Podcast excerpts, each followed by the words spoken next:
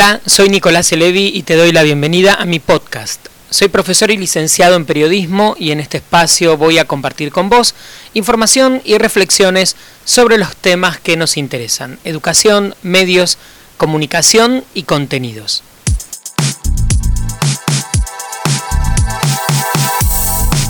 Es octubre de 2020 ahora y esta vez te comparto una entrevista de mayo de este año con Pablo Gómez, profesor de educación física y entrenador de fuerza y acondicionamiento. Hablamos del entrenamiento en tiempos de pandemia y sobre los cambios en la enseñanza en el área. Quiero recordarte, como siempre, cómo podemos estar en contacto. Me encontrás en Instagram, en Twitter, en Facebook y en LinkedIn como arroba Nelevi, N-E-L-E larga y latina. Y en YouTube mi canal es Nicolás Elevi. Si quieres seguir mi proyecto periodístico, podés buscarlo también. Se llama El Redondel Periodismo sin lados oscuros. Y por último, si quieres escribirme, mi correo electrónico es nicolaselevi.gmail.com. Bueno, les voy a dar la bienvenida al profesor Pado hoy, con quien vamos a estar hablando sobre este universo de eh, y esta complicación que es la cuarentena. Ahí está Pablo, alias Pablito. Nico, ¿cómo estás? ¿Cómo andas, Pablo? ¿Me escuchas bien? Te escucho perfecto, te veo bien. ¿Cómo andas bueno, Perfecto. Por acá también se te escucha muy bien. Eh, bueno, les cuento a los que se están conectando o a los que van a ver el, material después, lo van a ver grabado. Pablo es profesor de educación física. En las últimas encuentros que fuimos haciendo los, los sábados más o menos en este horario, hablamos de eh, cómo nos afectaba o nos condicionaba esto del encierro y estar en cuarentena, en cuarentenados, comillas ahí, eh, y discutimos en varios niveles. Hablamos sobre cómo nos dejaba el cerebro, la cabeza, eh, cómo nos, eh, qué pasaba con los vínculos, qué pasaba con la economía, qué pasaba con la política.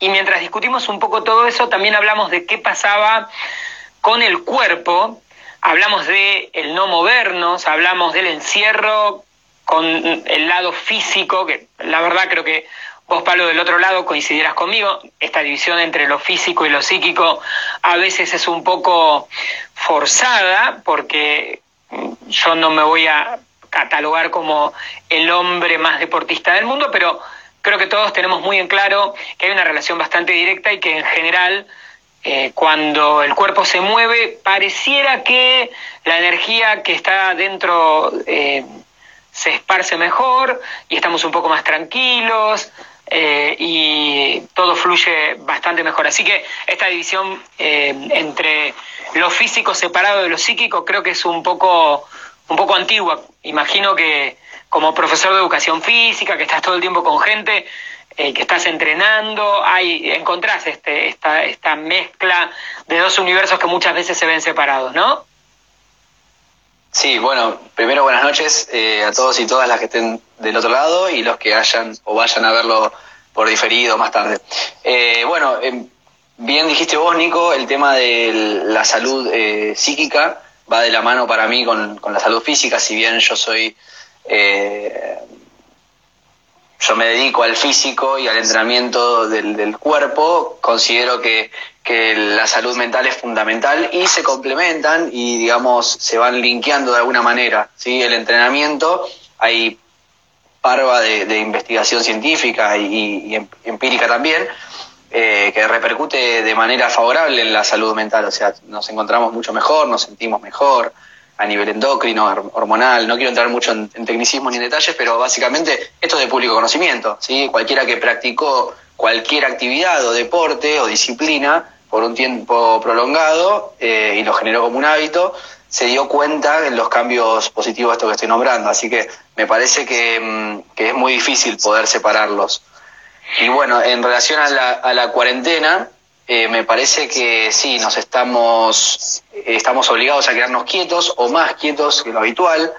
Así que me parece fundamental que, nos movamos o, o intentemos movernos eh, dentro de casa o en las posibilidades que tengamos. En estos días eh, apareció, eh, digamos, ante el, ante el encierro, creo que todos empezamos a ver a través de las redes y por las experiencias compartidas y por la conversación, en un, eh, quizás no en todo el mundo, pero mucha gente esto de entrenar a partir de videoclases, en algunos casos clases guiadas, clases un poco más organizadas y en otros casos a partir de eh, videos en redes o eh, cualquier contenido que anda dando vueltas que sabemos que es mucho en internet.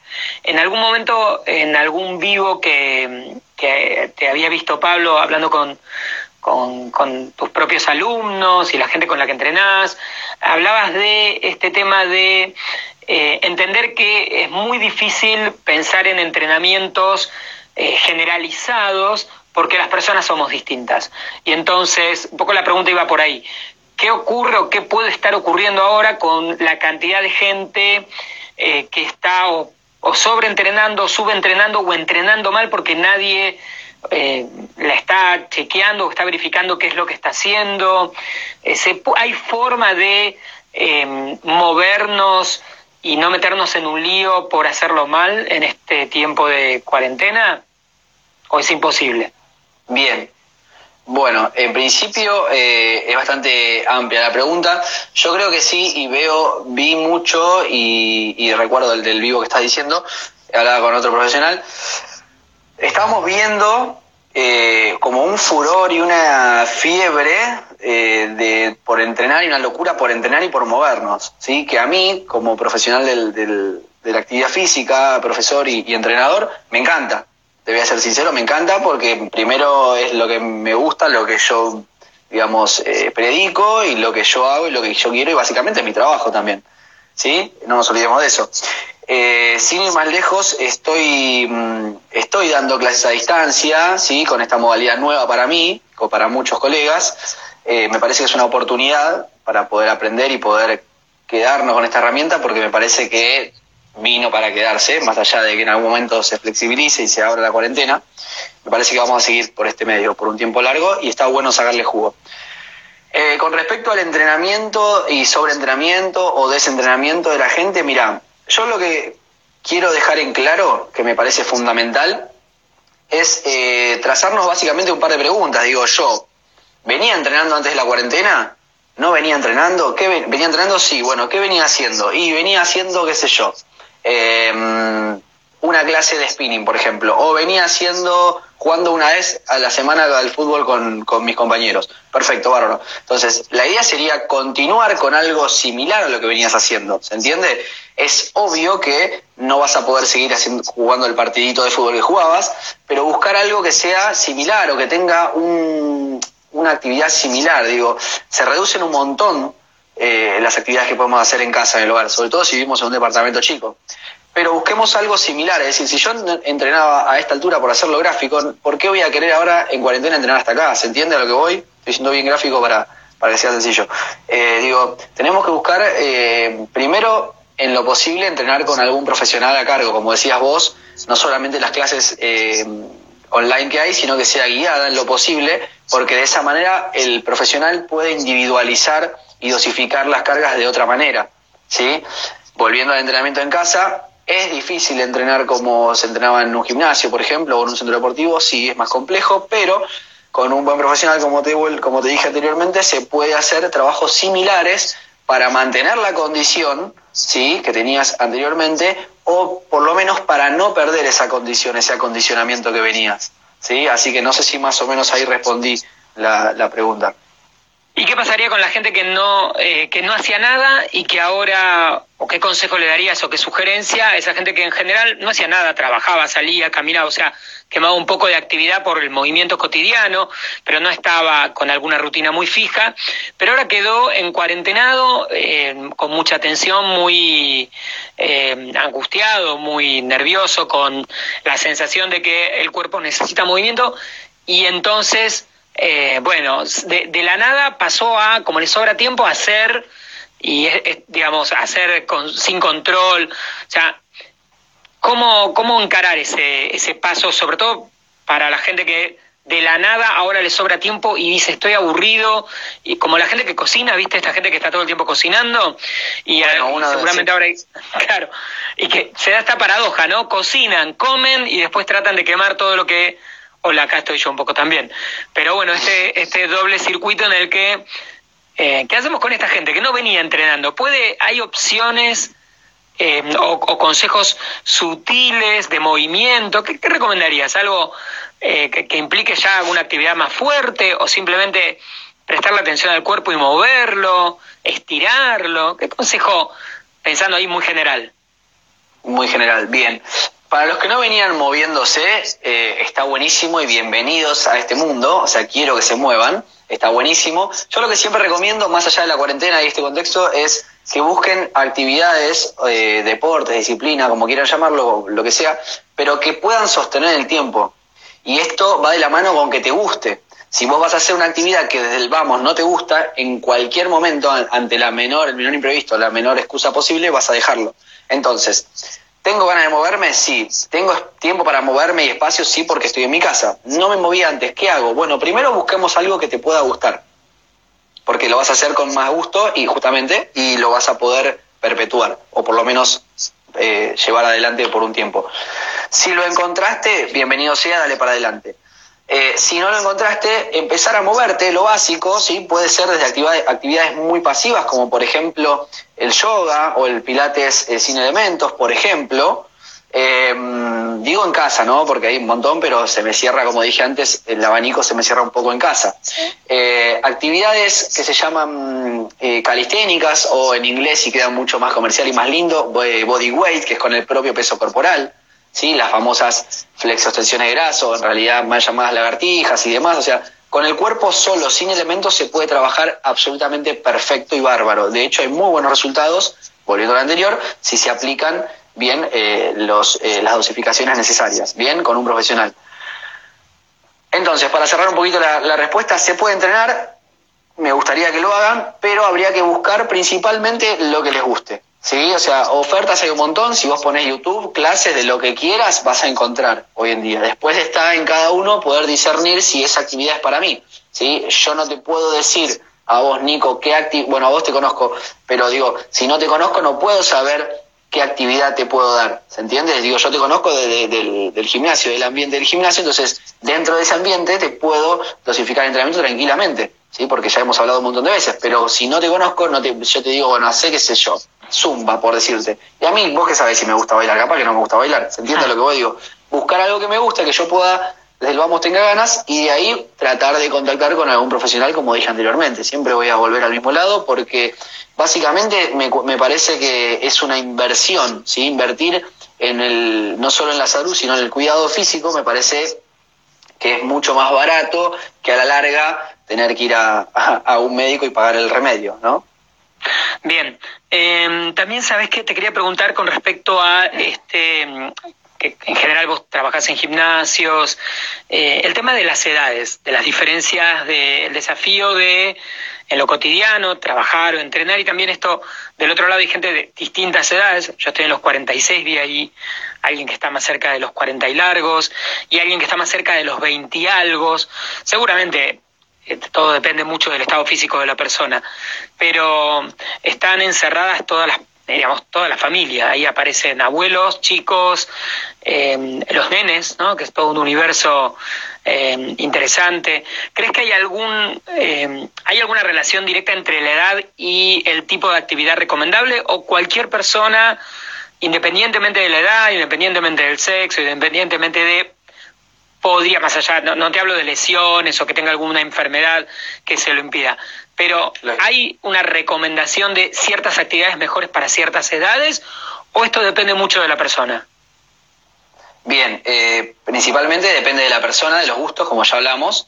Eh, y la verdad que me pones medio como entre la espalda y la pared porque yo te voy a recomendar lo que yo hago, no porque lo haga yo, sino porque conozco el tema y, y tengo evidencia científica que me, que me ampara, que es el entrenamiento de la fuerza. Entrenamiento de fuerza. El entrenamiento, el entrenamiento de la fuerza, que uno cuando dice entrenamiento de la fuerza, para la mayoría seguramente los que estemos escuchando acá, van a decir, pero pará, capaz que se imagina entrenamiento de fuerza un gigante moviendo no sé cuántos kilos. Y la realidad es que no. La realidad es que eh, incluso en edades tempranas está demostrado que edades tempranas me refiero a 8 años, ¿eh? un nene, mi, mi, hija tiene 8 años, en edades tempranas, obviamente adaptado al, al, a ese individuo y a ese momento, ese individuo, a la madurez de ese individuo, se puede empezar a dosificar entrenamientos de fuerza. ¿sí? Lógicamente, a mi hija no le voy a poner una barra en la espalda como entreno yo, ¿se entiende? Pero digo, todos, la una mayoría de la población... Una barrita chiquitita. Sí, o trabaja con lo que se llama, claro, sí, hay un montón. Después te vas a un videito, vas a ver. Eh, pero no, lo que se llama la carga interna, que es, como dije al principio, el propio peso corporal. O sea, básicamente un nene va, va a una plaza, que hoy no se puede, pero a una plaza, un pasamanos, y eso es entrenamiento de fuerza para el nene. Porque está traccionando y empujando constantemente, ¿sí? Moviendo su propio cuerpo, que es un, es un montón.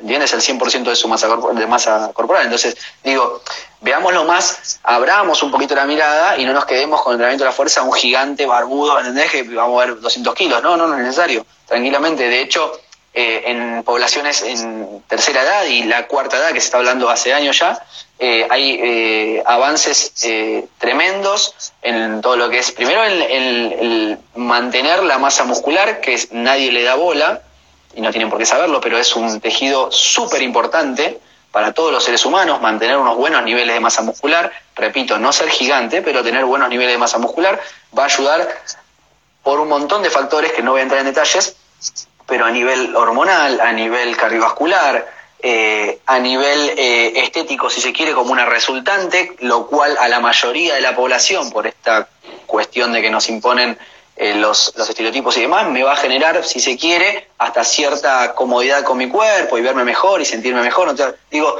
eh, yo voy más a lo otro, al, cuidado de la salud y demás, y mantener la salud sobre todo. Eh, y me parece que el entrenamiento de la fuerza es, es la oportunidad que tenemos todos y todas al alcance porque con muy pocas cosas lo podemos hacer. Y sobre todo si no venías entrenando.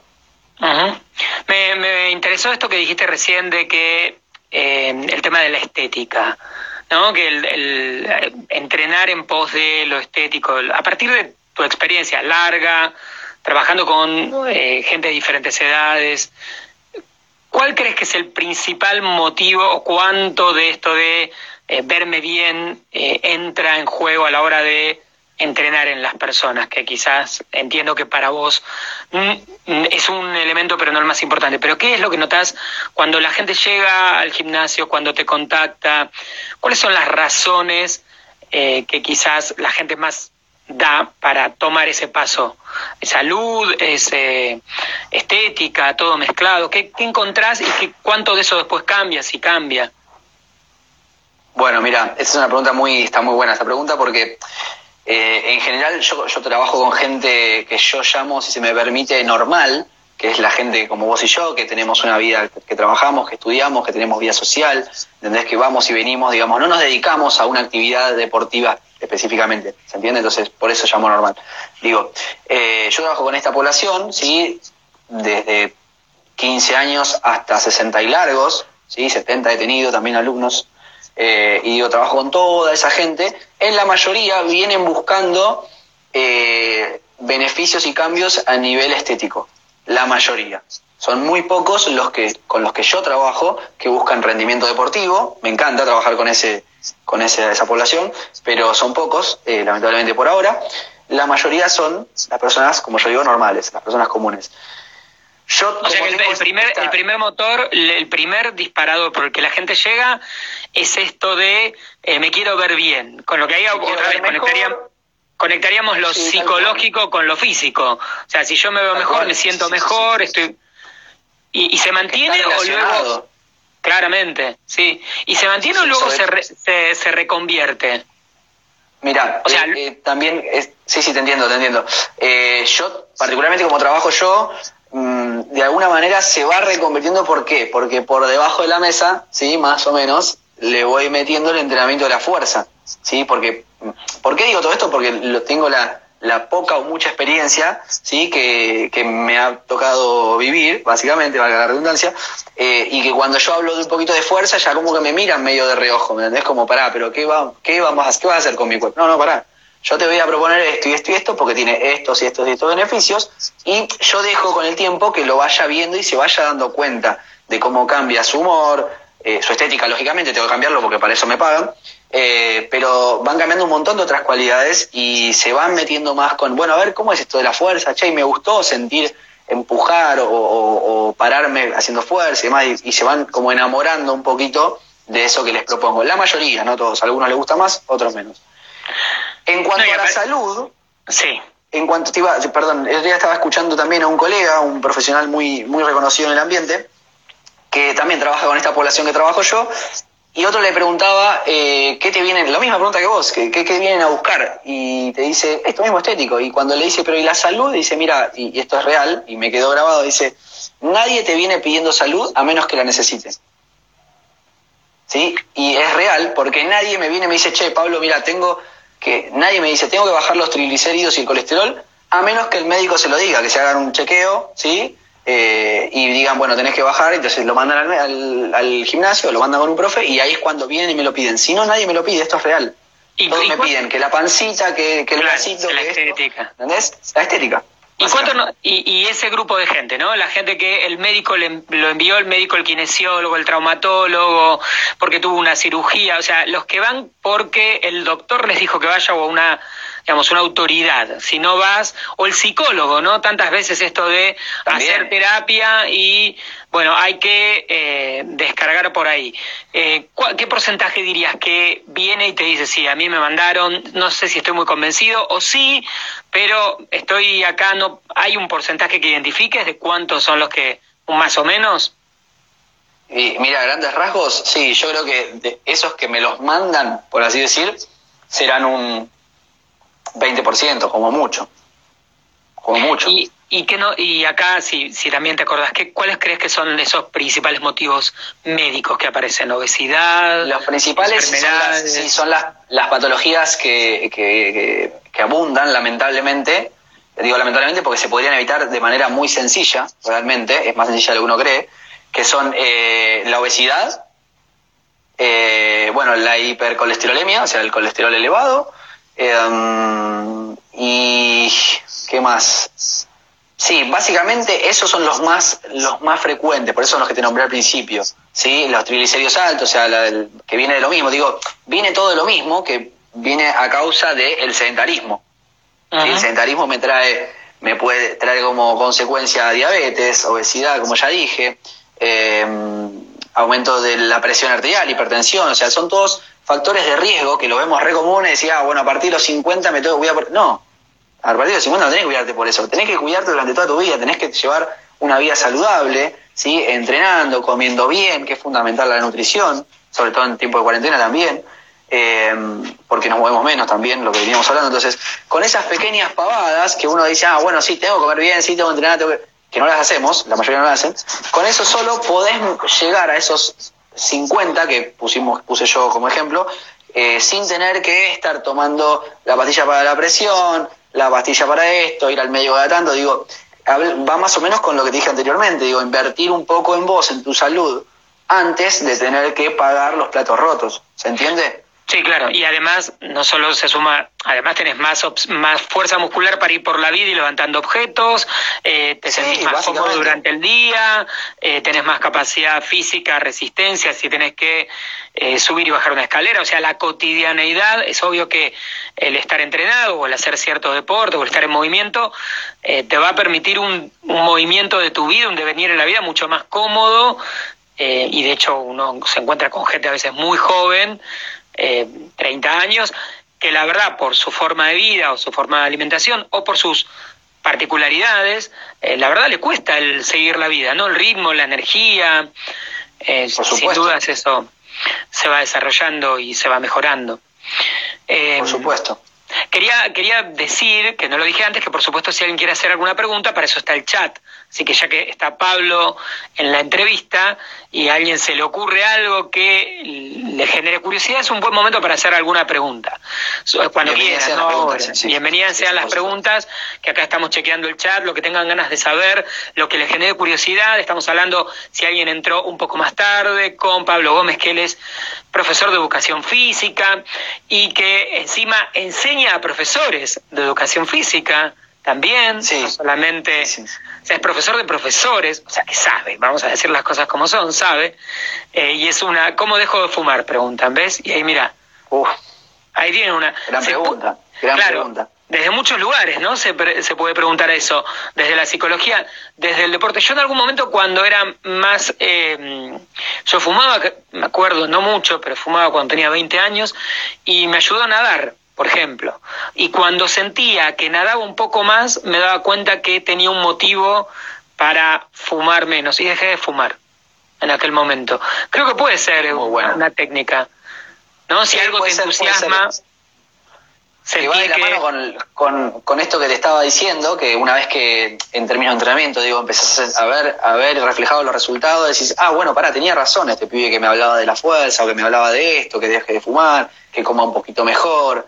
Eh, y es lo que, me, lo que yo veo, por suerte, eh, con, con, mi gente, con mis alumnos y mis alumnas. O sea, porque, digo por suerte, primero porque te vuelvo a repetir, no, me, no se me cae nada diciendo que es mi trabajo y que obviamente cobro por eso, básicamente, eh, pero además porque realmente me gusta lo que hago, sea desde entrenar a una persona en el gimnasio moviendo kilos, o sea, como dijiste recién, capacitando entrenadores o futuros entrenadores.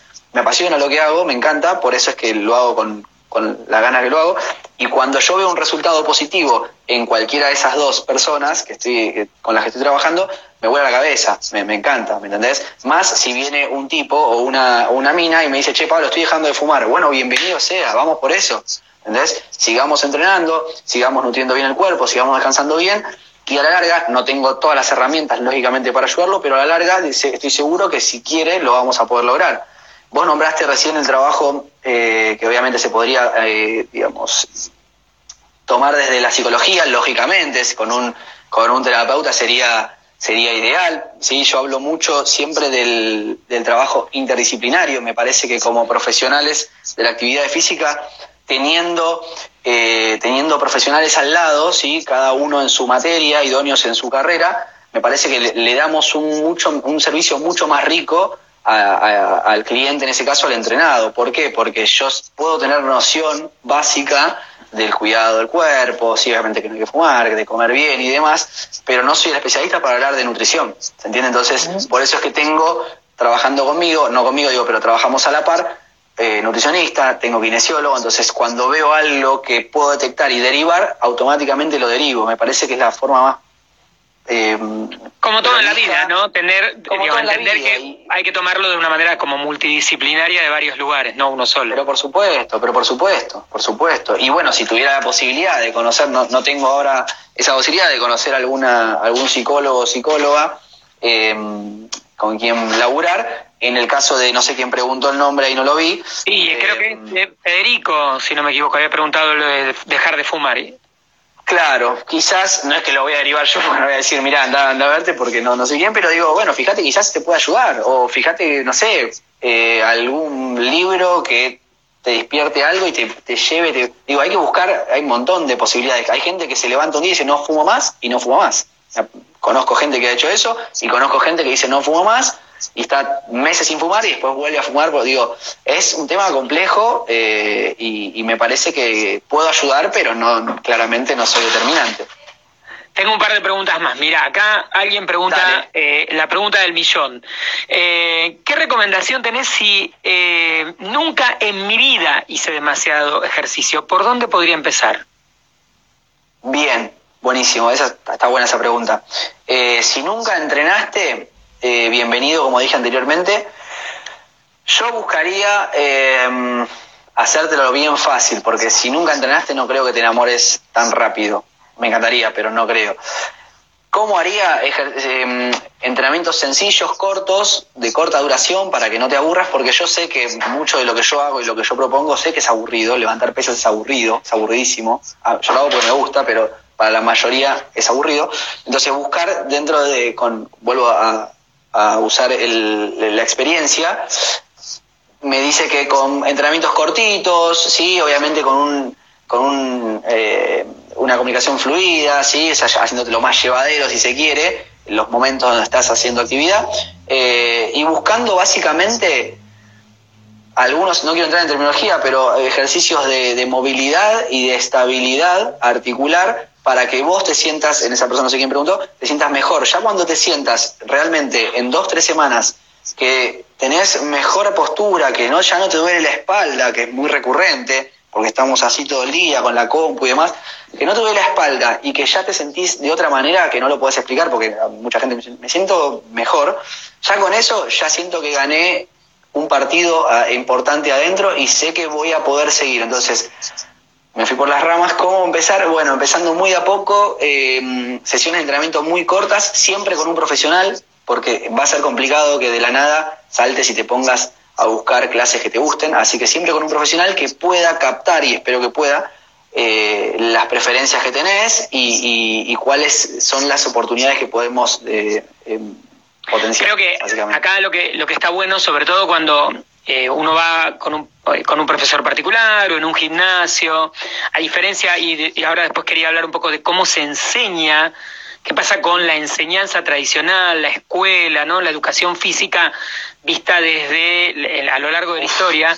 Eh, que tenemos parece para hablar rato ahí, ¿eh? Tenemos para hablar rato y me parece que es muy interesante porque acá este, este es un universo de docentes y hay muchos profesores por ahí dando vueltas a los que les suele interesar hablar de mm, también cómo enseñamos, ¿no? Y bueno, ahora lo hablamos, pero te decía que quizás acá en, el gimnasio, con el profesor en la clase particular, tenés lo bueno de que le podés explicar qué, cuáles son tus miedos, tus limitaciones, y que esa persona te puede ver, a diferencia de lo que ocurre muchas veces, vos hablabas de Em, del entrenamiento de fuerza o, y que hay gente que se aburre. Eh, yo, por ejemplo, a mí me suele ocurrir que en las clases grupales me cuesta mucho llevar los ritmos, cada vez que eh, los ritmos de ese tipo de clases. Eh, y eso a veces también es un... ¿no? Lo que ganas en cierto, cierta diversión en ciertas rítmicas grupales, también eh, podés sentirte un poco más perdido eh, y convenga trabajar solo, ¿no? Eso también uno lo puede ir descubriendo, como en la vida. Hay gente a la que le gusta trabajar sola o en equipo o en grupo, se siente mucho más motivado desde adentro para afuera o desde afuera para adentro. Y eso, si uno lo reconoce, también sabe cuál es su mejor manera de eh, trabajar a la hora de entrenar? ¿Qué te gusta? ¿Autocontrolarte o que alguien te venga diciendo ahora para arriba, ahora para abajo, ahora nos movemos? Según cómo seamos, según nuestra personalidad, también qué, tipo de entrenamiento podemos tener o qué manera de acercarnos a la actividad física. Da, pienso yo, me dirás vos si... No, no, estás en lo cierto. Estás en lo cierto y creo que es la personalidad te va a marcar, ¿sí? Pero también, y me parece fundamental, eh, las experiencias previas, ¿sí? Bueno, este, este, este chico esta chica no sé qué comentó, eh, no había entrenado nunca, pero si ya tuviste una experiencia, te vas a basar seguramente en eso, como en toda la vida. O sea, me fue para el carajo en un gimnasio, por ejemplo, no me daban bola, que me pasa muy recurrente, me dicen, no, me fui de aquel gimnasio porque no me daban bola, me daban una rutina así nomás y me dejaban a la deriva. Eh, eh, o, iba a una clase, eh, después se fue mi profe y ya después los demás profesores no me gustaron. Bueno, pasa mucho. ¿Cuál es la diferencia? Que en una clase grupal es como decís vos, tenés ese ritmo conjunto, todos están en la misma, entonces si, si tenés ciertos prejuicios o ciertos miedos que a veces hay cuando entrar en un gimnasio y demás, por ese lado lo puedes llevar mucho mejor, socializando, aparte es mucho más llevadero, generalmente te divertís, te reís un poco más. Y en el trabajo uno a uno, eh, se ven otras cosas, se puede individualizar mucho más el trabajo desde nuestra parte, que es lo que a mí me parece muy rico. Em, pero tenés eso que es uno a uno nada más, no tenés el tercero, el cuarto que se ríe, que tira un chiste, que, que mira al otro, que mira esto, o sea, tenés eso, otra dinámica. Los dos tienen su, su, su, su pros y su contra. Eh, bueno, a mí me gusta trabajar mucho más, eh, trabajo de, de, todas las maneras, en grupos, ¿sí? Y uno a uno o grupos reducidos. Y la verdad que le encuentro lo positivo, como te dije, a cada, mm, alternativa. Ahí tengo otra pregunta, Matías. Dice que es entrenador de natación y está estudiando sobre el core eh, y sobre el, el, famoso HIT y el tema de aeróbicos, em, yo un poco algo aprendí en el último tiempo sobre eh, el tema este del, del core, eh, que me parece que es algo, eh, que, otra vez, en comparación con cómo sé, acá los que somos más grandes, hace 15, 20 años, no era ni la terminología que jamás ibas a, a recibir a la hora de ir a un gimnasio o en las clases de educación física del colegio. Imagino que eso después lo charlamos también, si cambió o no tanto. ¿Qué es esto del core de, eh, que se vuelve tan importante y que se está enseñando y trabajando de, maneras novedosas ¿no? en los gimnasios? En, novedosas ya hace años, pero en comparación con 15 o 20 seguro. Bien. Contar, contarnos un eh, poco ya, Matías. Y, menos también. Y menos también. Yo te diría que más o menos, y esto porque estoy vengo estudiando esto hace rato porque me dedico, como dijiste vos, a, dar capacitaciones y uno de los temas centrales en uno de los cursos que damos es el entrenamiento del core. Para los que no saben, el core es el núcleo o centro o la zona media del cuerpo que comprende los mal llamados abdominales, ¿sí? los cuadraditos esos que tiene Cristian Sancho, que todos, todos y todas en mayor medida quieren tener. Bueno, esos son los abdominales. Todo el complejo muscular, ¿sí? los grupos musculares, tanto adelante, a los costados y, y atrás, forman el core o núcleo. ¿sí? Eh, este chico, el profe de natación, es fundamental que lo tenga en cuenta, que aprenda a entrenarlo y que entienda la importancia, porque básicamente el cuerpo de ellos se mueve en un, en un ambiente totalmente distinto que es el agua. Bien. Pero además, todo profesional de, la actividad física y todo mortal debería tener una noción mínima, aunque sea, de qué lleva todo acá adentro, de la importancia que tiene el core. El core, la zona media, es la zona más débil, si se quiere, del cuerpo. ¿Por qué? En la mayoría del cuerpo vos te tocas y debajo del tejido, que puede ser muscular o graso o ambos, en mayor y menor medida, sentís que hay algo duro, que es el hueso o las articulaciones. ¿Bien? De acá debajo de la zona media, eh, no, tenemos nada. No tenemos nada. Y justamente están los órganos vitales, o la mayoría de los órganos vitales. No es casualidad que donde está el corazón, los pulmones y demás, tengamos la parrilla costal para proteger eso. Digo, la, naturaleza es bastante sabia y entendió esto hace rato, hace millones de años, y nos, nos dio, por suerte, este sostén que tenemos. Ahora bien, este sostén eh, hay que acompañarlo con una buena estructura muscular. Y voy a ser claro, y quiero ser claro, no son los cuadraditos que vemos en los modelos, o en las modelos, o en los, o los Instagramers y demás. O sea, los cuadraditos quedan bárbaros para las fotos y para irnos de viaje.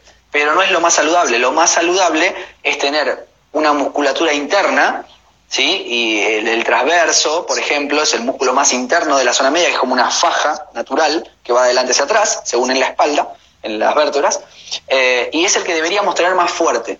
¿Por qué? Porque entre uno de sus, de, sus funciones es ayudarnos con la respiración, con la inspiración y la exhalación. ¿sí? Básicamente el diafragma es otro músculo de la zona media que no se conoce, o lo conocen algunos, alguna vez lo escucharon en biología, seguramente en la escuela, eh, y es el, el, músculo principal en cuanto a la respiración.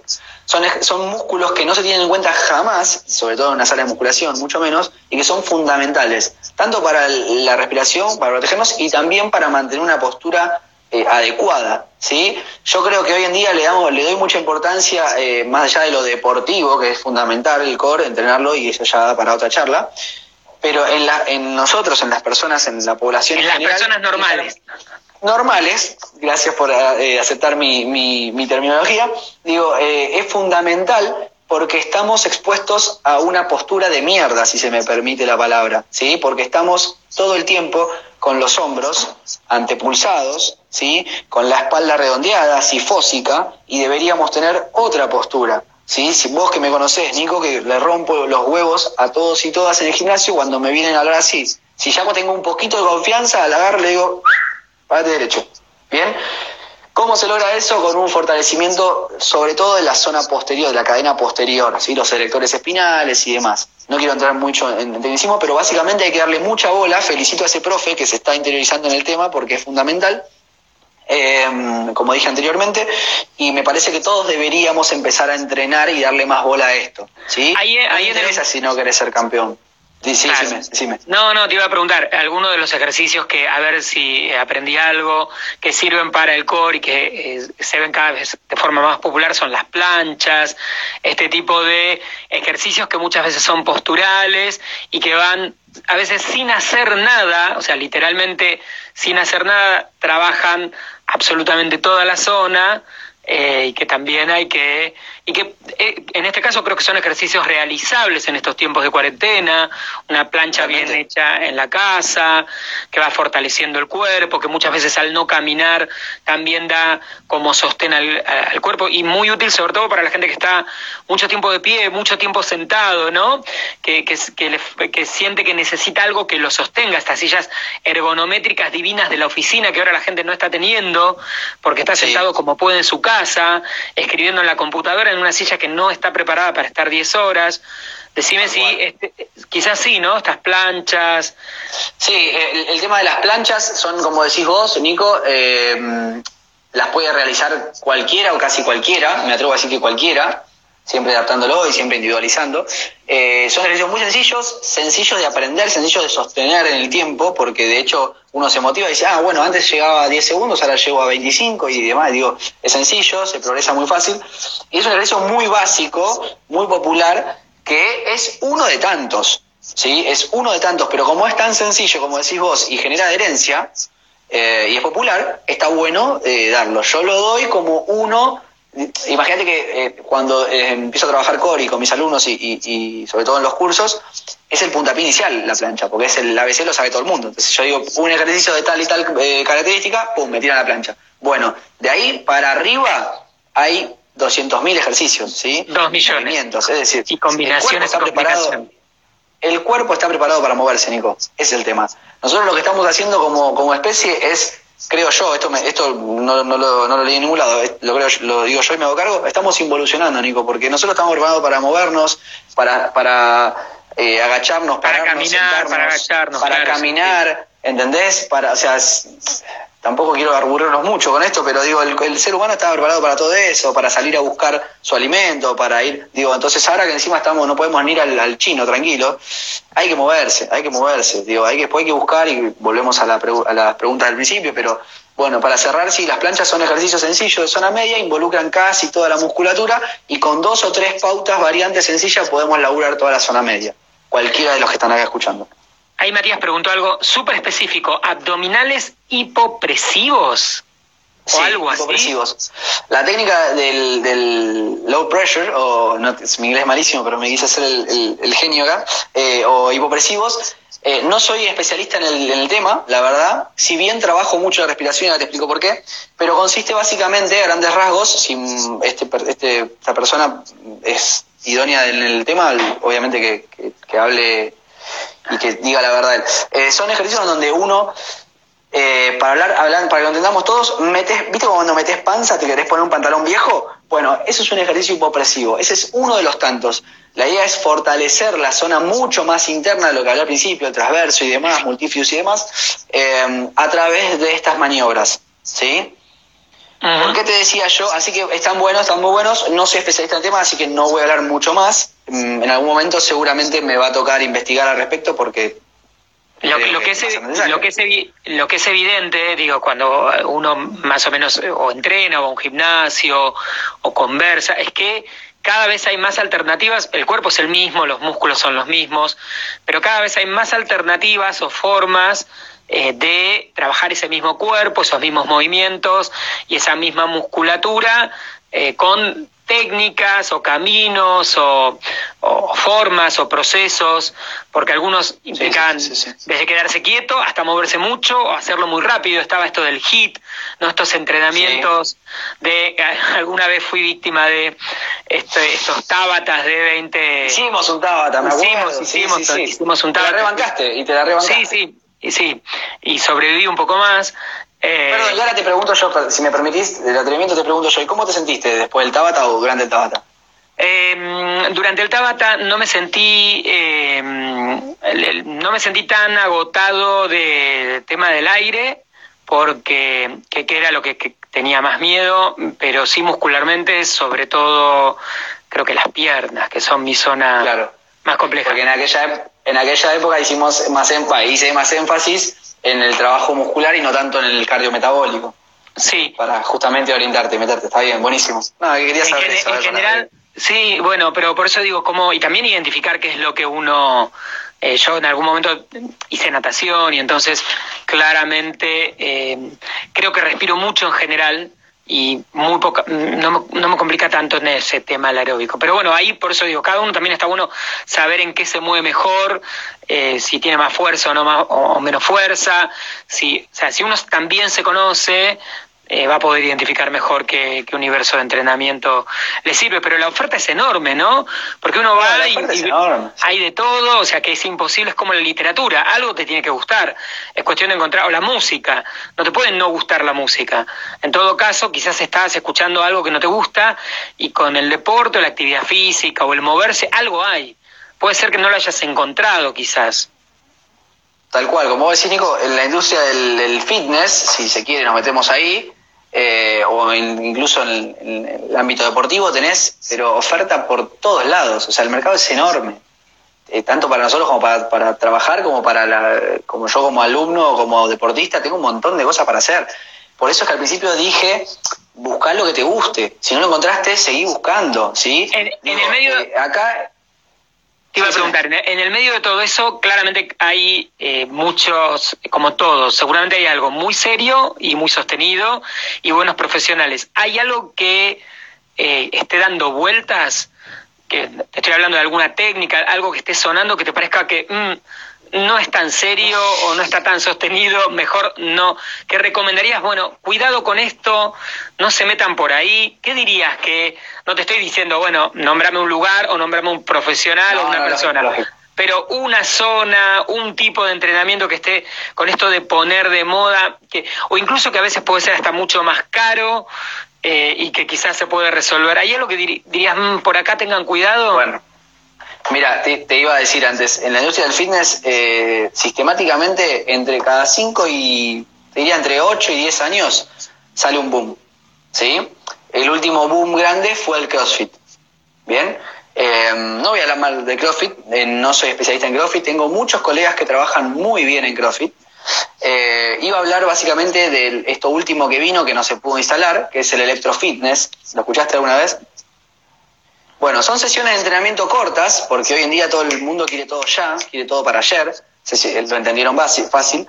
Sesiones de entrenamiento de media hora o de 20 minutos, en la cual por medio de electrodos que te van poniendo, posicionando en ciertos grupos musculares, monitoreados con una computadora, con un profe o un supuesto profesional de la actividad física, él te va dosificando la eh, electroactividad que te va a generar y te vas haciendo actividad y a la vez te van estimulando con electricidad. Qué loco, haces qué moderno. ejercicios body, como dije, como dije anteriormente, body weight, ejercicios en el piso, sentadilla, qué sé yo, algo, algo más metabólico, más movido, con esa sobreestimulación eh, muscular que te va a proporcionar los electrodos. Si vos me preguntás, es, eh, no tengo ni idea, pero sale muy caro. Salía, no sé si sigue siendo acá la vuelta de mi casa, yo estoy en Palermo, una zona recontra mm, bacana, por, decirlo así sencillo y, lindo, eh, de, gente con mucho poder adquisitivo, y, y, habían puesto uno acá a la vuelta y uno acá a dos cuadras. Duraron creo que menos de ocho meses, seis meses duraron. Porque si bien a la gente le gusta pertenecer, ¿sí? Y a la gente de cierto estatus le gusta pertenecer, entonces si, si Clarita fue y mirá qué bueno, y yo también quiero ir, y, bueno, y nos pasa a todos en mayor o menor medida, queremos pertenecer, eh, se dieron cuenta, creo yo, que es una pedorrada, ¿sí? O sea, eh, o sea, es como, digo, yo pienso que cualquier o la mayoría de las, las ayudas externas, exógenas, no van a suplir jamás a lo interno, ¿sí? O sea, por más que me sobreestimule, yo necesito sentir, necesito, necesito entrenar, necesito transpirar, necesito entrenar mi, mi, a, nivel cardiometabólico, mis células, y me voy muy profundo y puntilloso, digo, me hace ruido por ahí. Igual, eh, ya te digo, no duró mucho, es una pedorrada. Después siempre van saliendo modas y, hay cosas que perpetúan y otras no, y se van cayendo. Siempre vas a tener gente que, le, que, le tire, que lo tire abajo y gente que lo defienda. Obviamente tenés que fijarte dónde está parado esa persona, ambas. ¿sí? Obviamente si yo fuese, eh, tuviera acciones en electrofitness, te diría que es la mejor actividad del mundo. Claramente. ¿sí? Eh, pero bueno, vos creo que me conoces algo y sabes que no, no me gusta mucho eso de, de vender porque sí, sino de morir un poco con la mía. Digamos em, que acá, acá como quizás acá aparece, y, quiero ir un poquito antes de que se nos acabe el tiempo, hablar un poco de, del hecho de que seamos docentes o hablar esto de educación, de, que en definitiva aprender implica eh, un proceso en el que uno, aprender algo, implica un esfuerzo. Que nada, aprender inglés eh, o aprender un deporte o aprender una actividad implica todo un proceso y que necesita un tiempo y también errores y corregir y, em, que bueno, quería ir un poco a partir de acá, que yo creo que lo pensás igual, para preguntarte cómo ves en general el tema de la enseñanza de la educación física hoy, ya sean los gimnasios, ya sean las escuelas, si cambió lo suficiente, si no. Muchas veces, em, en muchos lugares, eh, todavía creo que hay algo de eh, la educación física Em, casi con una, una forma de enseñar medio militarista, medio eh, como compulsiva u obligatoria.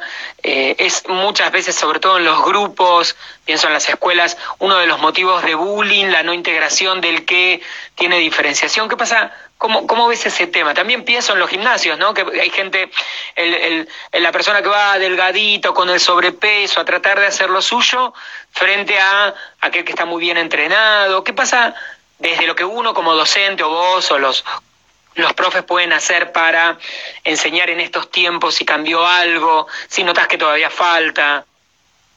Bien, es un tema para hablar largo y me encanta el tema de educación, vos sabés. Eh, primero quería decirte que el, vos nombraste anteriormente el tema de aprender algo y los tiempos. Yo creo que no lo mido por tiempo, lo mido es un proceso, ¿sí? los procesos de, enseñanza y de enseñanza-aprendizaje, digo, sea desde inglés o hasta aprender a hacer una sentadilla en mi caso. Digo, es un proceso y hay que entenderlo como tal. Lleva tiempo, sí, pero entendámoslo desde, otro, desde otro, otra perspectiva. Eh, en cuanto a la educación formal en la escuela, eh, ahí, por ejemplo, alguien acá, ahí alguien acaba de escribir, las escuelas no han cambiado nada. Bien, mira, yo justo te iba a decir, yo hace más o menos tres o cuatro años ya, cuatro años más o menos que dejé la escuela. Que bueno, sí, cuatro años que dejé, yo daba clases en escuela, en escuela privada, eh, en la zona de Villa del Parque, una linda escuela. Eh, sobre todo con, gracias, nivel inicial, o sea, jardín y primer ciclo, que es primero, segundo y tercer grado, ¿sí? O sea, con nenes chiquitos.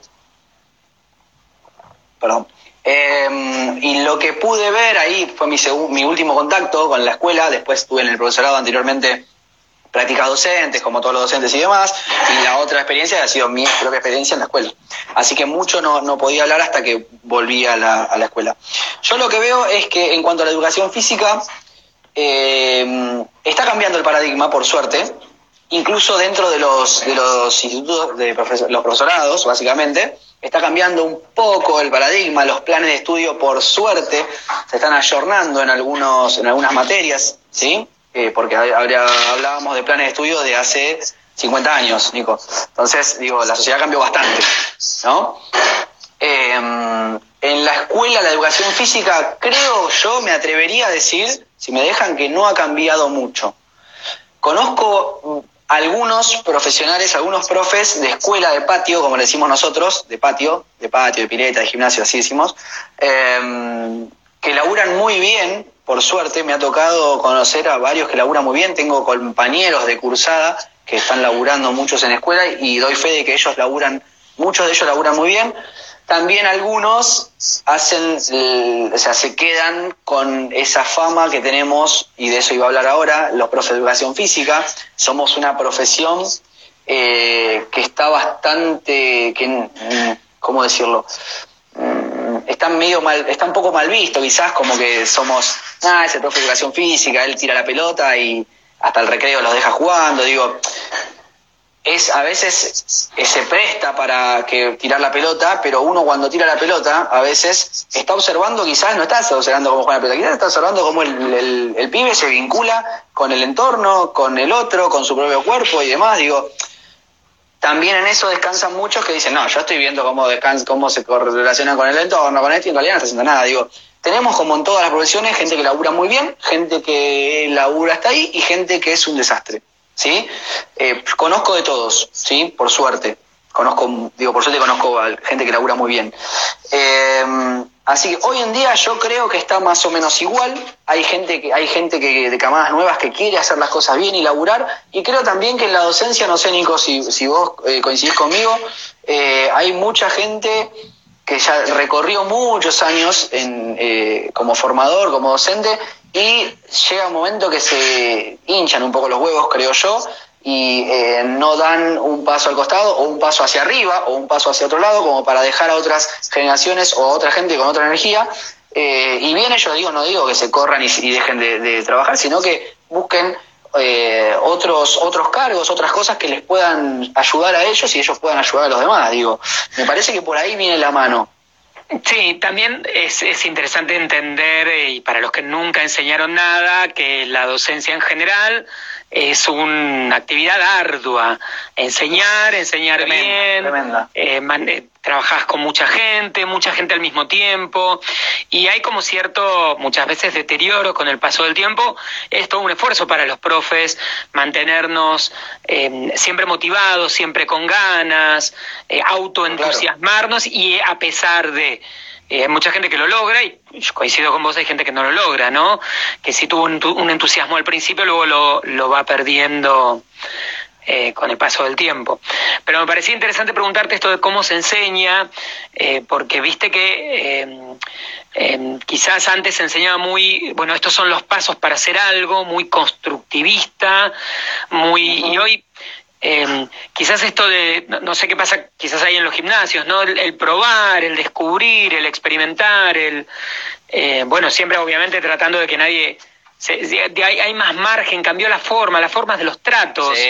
En los vínculos. Sí, bueno, pero como decía yo, la, la, sociedad, los vínculos cambiaron, o sea, eh, y eso es fundamental y, ya se tiene que ver reflejado eh, en, en, la escuela, como dije yo, en, incluso en primer ciclo en, inicial. Todo esto de la ESI, por ejemplo, tiene que estar ya.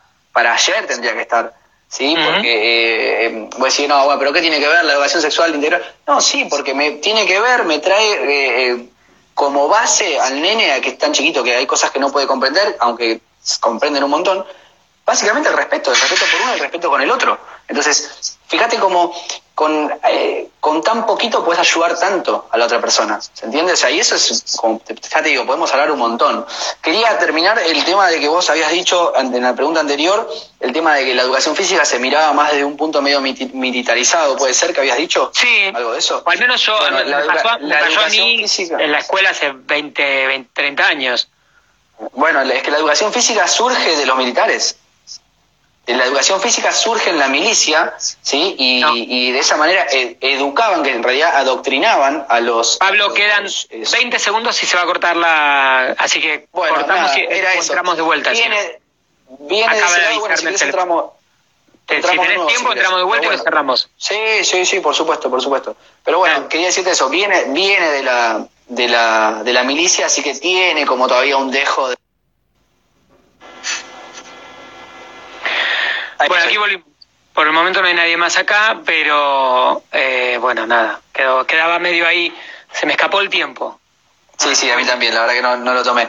Bueno, nada, Nico, eso era más o menos darte el, el, visto bueno de que tiene sentido de que se vea así porque surgió de esa manera y bueno, como te dije, em, si bien está cambiando el paradigma por suerte y la mirada y, la bajada desde, desde los esos profes quizás más eh, con más experiencia, por suerte está bajando, así que yo creo que va, va, va a ir mejorando incluso. ¿Qué en, en, esto de enseñarle a la gente, para ir ya cerrando alguna última pregunta y despedirnos como, como Dios manda, ¿cuáles te encontrás que son los eh, las zonas o el, perfil de, eh, de la gente que va a entrenar que son más complicados de tratar, que se vuelven más difíciles de llevar? Eh, ¿Qué te encontrás como los desafíos más grandes en el trabajo cotidiano? ¿Qué es lo que a veces uno dice, uy, qué difícil que viene esto, ¿no? Como, como entrenador, como profesor, en, el, en la relación, o, incluso en el lograr lo, que vos querés, que, ¿cuáles encontrás que son los desafíos más grandes? Bien, eh, primero y principal me parece que Sí, es difícil, como y tomando lo que habías dicho vos en tema de la docencia, que es una tarea ardua y, no es para cualquiera. Eh, de hecho, se habla mucho de la vocación docente, desde que uno, si bien se va haciendo docente, tiene que tener ese algo que tengas eh, ganas de. Sí, si no te gusta. Eh, si no te gusta la ¿Qué haces acá? ¿Qué haces acá? Porque te metiste en un quilombo. Bueno, bien. creo que eso la mayoría de los docentes lo, lo, lo compartimos. Eh, en este caso, la pregunta, dentro del gimnasio no encuentro un grupo eh, bien delimitado o marcado con el que sea difícil.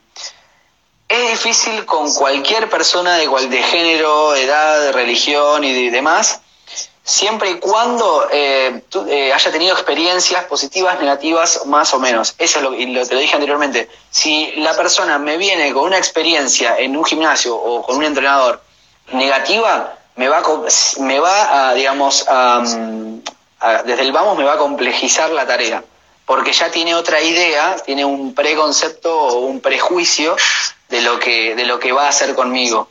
¿sí? Así que en realidad no, no sería grupo de personas, ni, ni, ni, clase social, ni edad, ni nada, sino que sería básicamente las experiencias previas. En mi experiencia, te digo, ¿eh? Sí, sí. Y, el, y a partir de ahí quizás también el miedo, ¿no? De mucha gente a... El miedo. La, mucha gente que le tiene miedo porque es completamente nuevo a lo nuevo le tenemos miedo, lo desconocido naturalmente, y, el miedo está muchas veces con la gente que viene de alguna lesión o alguna molestia, alguna, lo que sea. O sea, y esto es una cuestión, un mecanismo de defensa del cuerpo natural, que, está comprobado que es así. Si yo me lesioné el dedo meñique, voy a tener miedo a volver a la actividad porque tengo miedo de que me pase lo mismo y voy a estar sensible con toda esta zona. Digo, eso es natural y pasa mucho. Hay muchísima gente con patologías articulares de rodilla, por ejemplo, de cadera y de espalda, ni hablar, eh, que ya vienen con un dolor, una, una lumbalgia, por así no, por nombrarte una, que es el dolor crónico, eh, perdón, no crónico, pero el dolor eh, en la zona lumbar. Y obviamente lo primero que te dicen es, no, mira que yo a mí esto no puedo porque me duele. ¿Entendés? Ahí te ponen ciertas trabas que de a poco uno se las va sacando, le va sacando los miedos en base a, como te digo yo, resultados y experiencias. Y bueno, viste que pudiste hacer esto que vos creías que no ibas a hacer y llegaste bien. ¿Cómo terminaste? Bien, bárbaro, ¿te dolió? No. Bueno, seguimos para adelante. Digo, todo esto va haciendo el día a día, ¿no? Y, eso sí, me encuentro más con esos miedos de, de, reincidir en el dolor eh, y de, bueno, repetir experiencias que, que no son para nada favorables. Bueno, y lo último que te pregunto, en general, en general, contanos eh, el, eh, ¿qué, es lo, ¿qué es lo más... Eh, hablemos un poco del universo del gimnasio, el universo de los gimnasios, ese lugar, ese conglomerado de gente heterogénea en, en, el que está el que va a mostrarse, el que no entrena jamás y que solo eh, conversa unas 3, 4 horas, el que está desaforado por hacer absolutamente todo, el que, el que cree que todo es para absolutamente todo lo que está ahí es para él y para nadie más. Eh, ah. ¿Cómo es moverse en ese universo en el que hay tanta gente, tanta diversidad, tantas expectativas diferentes? Eh, y que muchos, eh, si alguna vez entrenábamos en algún gimnasio, es, es, esa mezcolanza de perfiles tan distintos. ¿Cómo, ¿Cómo lo llevas en el día a día? Bien, en el día a día, bárbaro, estoy recontra ambientado, ¿sí? A, todo eso que dijiste, me encanta porque estoy en contacto con gente, como decís, de todo tipo, de toda edad, de toda religión, de toda diversidad, absolutamente con todo lo que te puedas imaginar. Sobre todo en el gimnasio, en nuestro gimnasio en Congreso, es una zona de, con una diversidad, vuelvo a decir, de, gente, porque hay muchos estudiantes, hay muchos extranjeros, eh, hay personas jóvenes, adultos, adultos mayores, hay de todo, absolutamente en esa zona. Eh, yo creo que me enriqueció mucho como, como un profesional en esta materia porque, digo, conocí un montón de, de, poblaciones y, dificultades que tiene cada uno, desde gente que no domina el idioma, que hay un montón de extranjeros, hasta gente que nunca entrenó, eh, gente recontraentrenada, gente que se cree que es el dueño del gimnasio o la dueña del gimnasio y van y te acaparan todo, como dijiste vos. Digo, hay personalidades muy marcadas, muy frecuentes en el gimnasio, sobre todo en este gimnasio.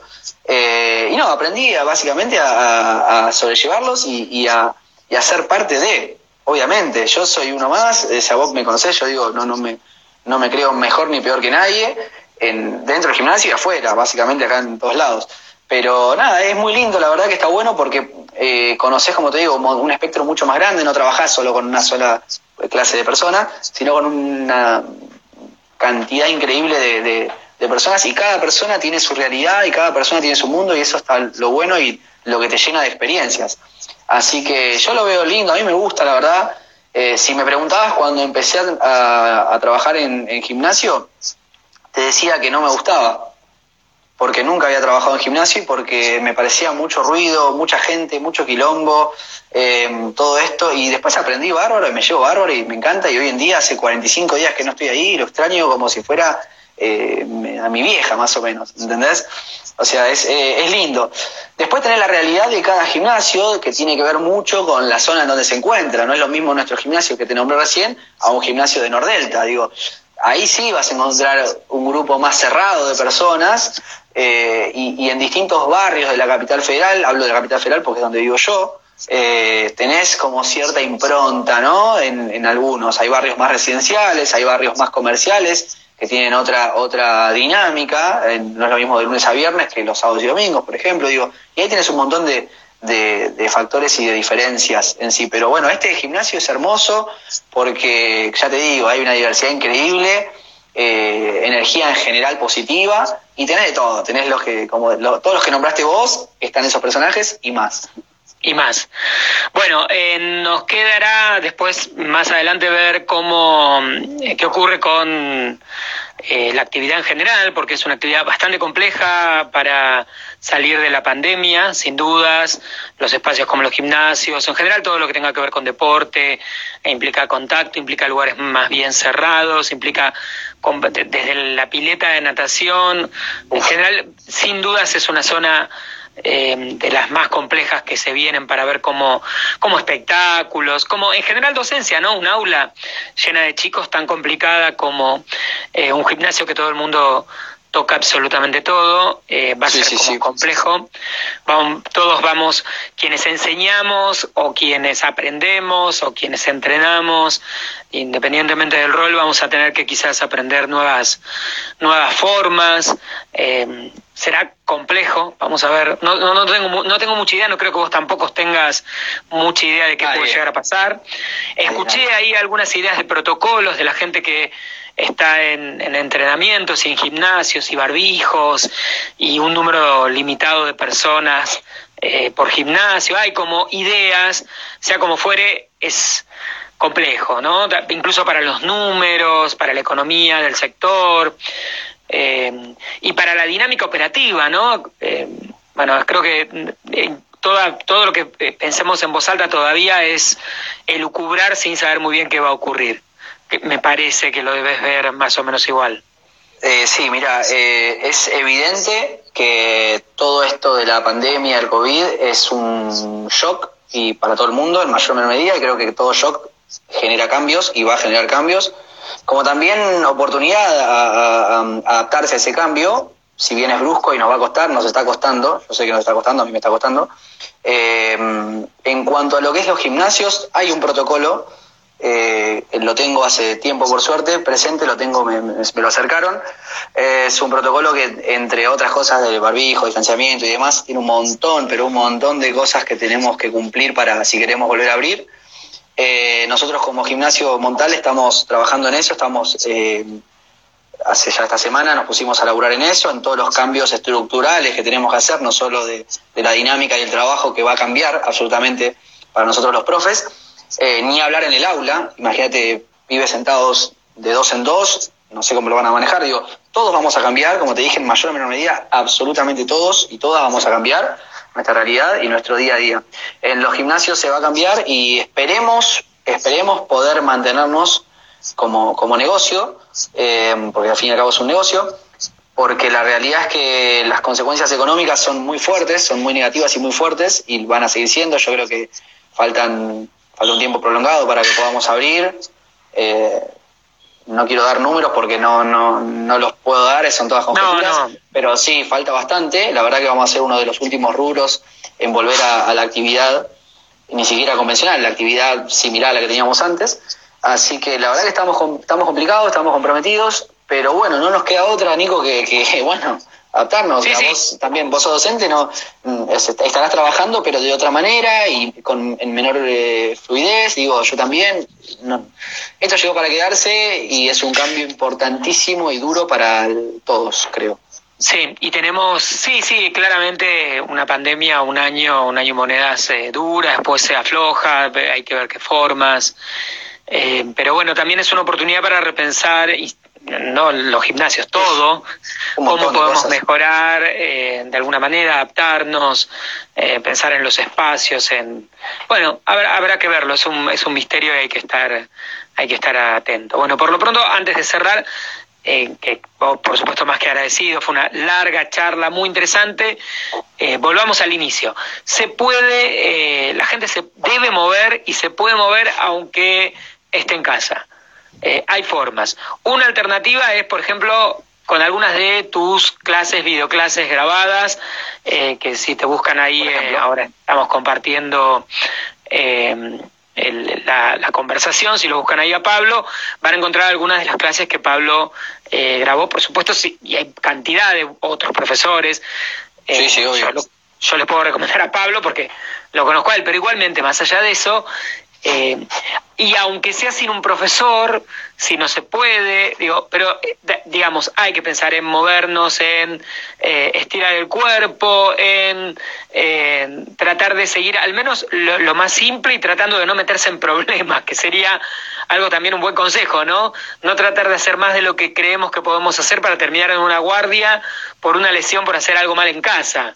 Tal cual, tal cual. Reduciendo un poco esto, reduciendo un poquito esto que decís, tenemos que entender eh, más temprano que tarde que el cuerpo está diseñado para moverse, Nico. Ya te lo dije y todos y todas tenemos que movernos.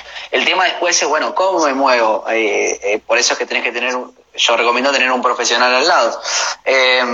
y más porque, como decís vos, llegás a mandar una cagada y te llegás a lastimar y en la guardia no creo que te den mucha bola ahora por un esguince de tobillo, ¿no? Te van a mandar a tu casa si no vas y listo, porque están con temas bastante más importantes que, tu tobillo. Sí, y de hecho lo ideal es no caer en un médico por prácticamente nada, menos por, algún tipo de, eh, de lesión y bueno, si necesitamos un kinesiólogo eh, tampoco nos va a poder atender, así que es una época en la que eh, también hay que ser inteligente con esto. Esto lo digo porque reitero, yo creo que hay mucha gente que está haciendo mucha actividad, otra vez porque le sobra energía, está encerrado, está tenso, eh, porque mira la cantidad de clases que hay, de tutoriales, de videos, a veces mucho, mucho de lo que hay es entrenamiento, eh, cuando uno revisa en internet hay entrenamiento para gente que entrena o para son entrenadores avanzados dando tips o sugerencias para gente avanzada también y eso también es un riesgo si alguien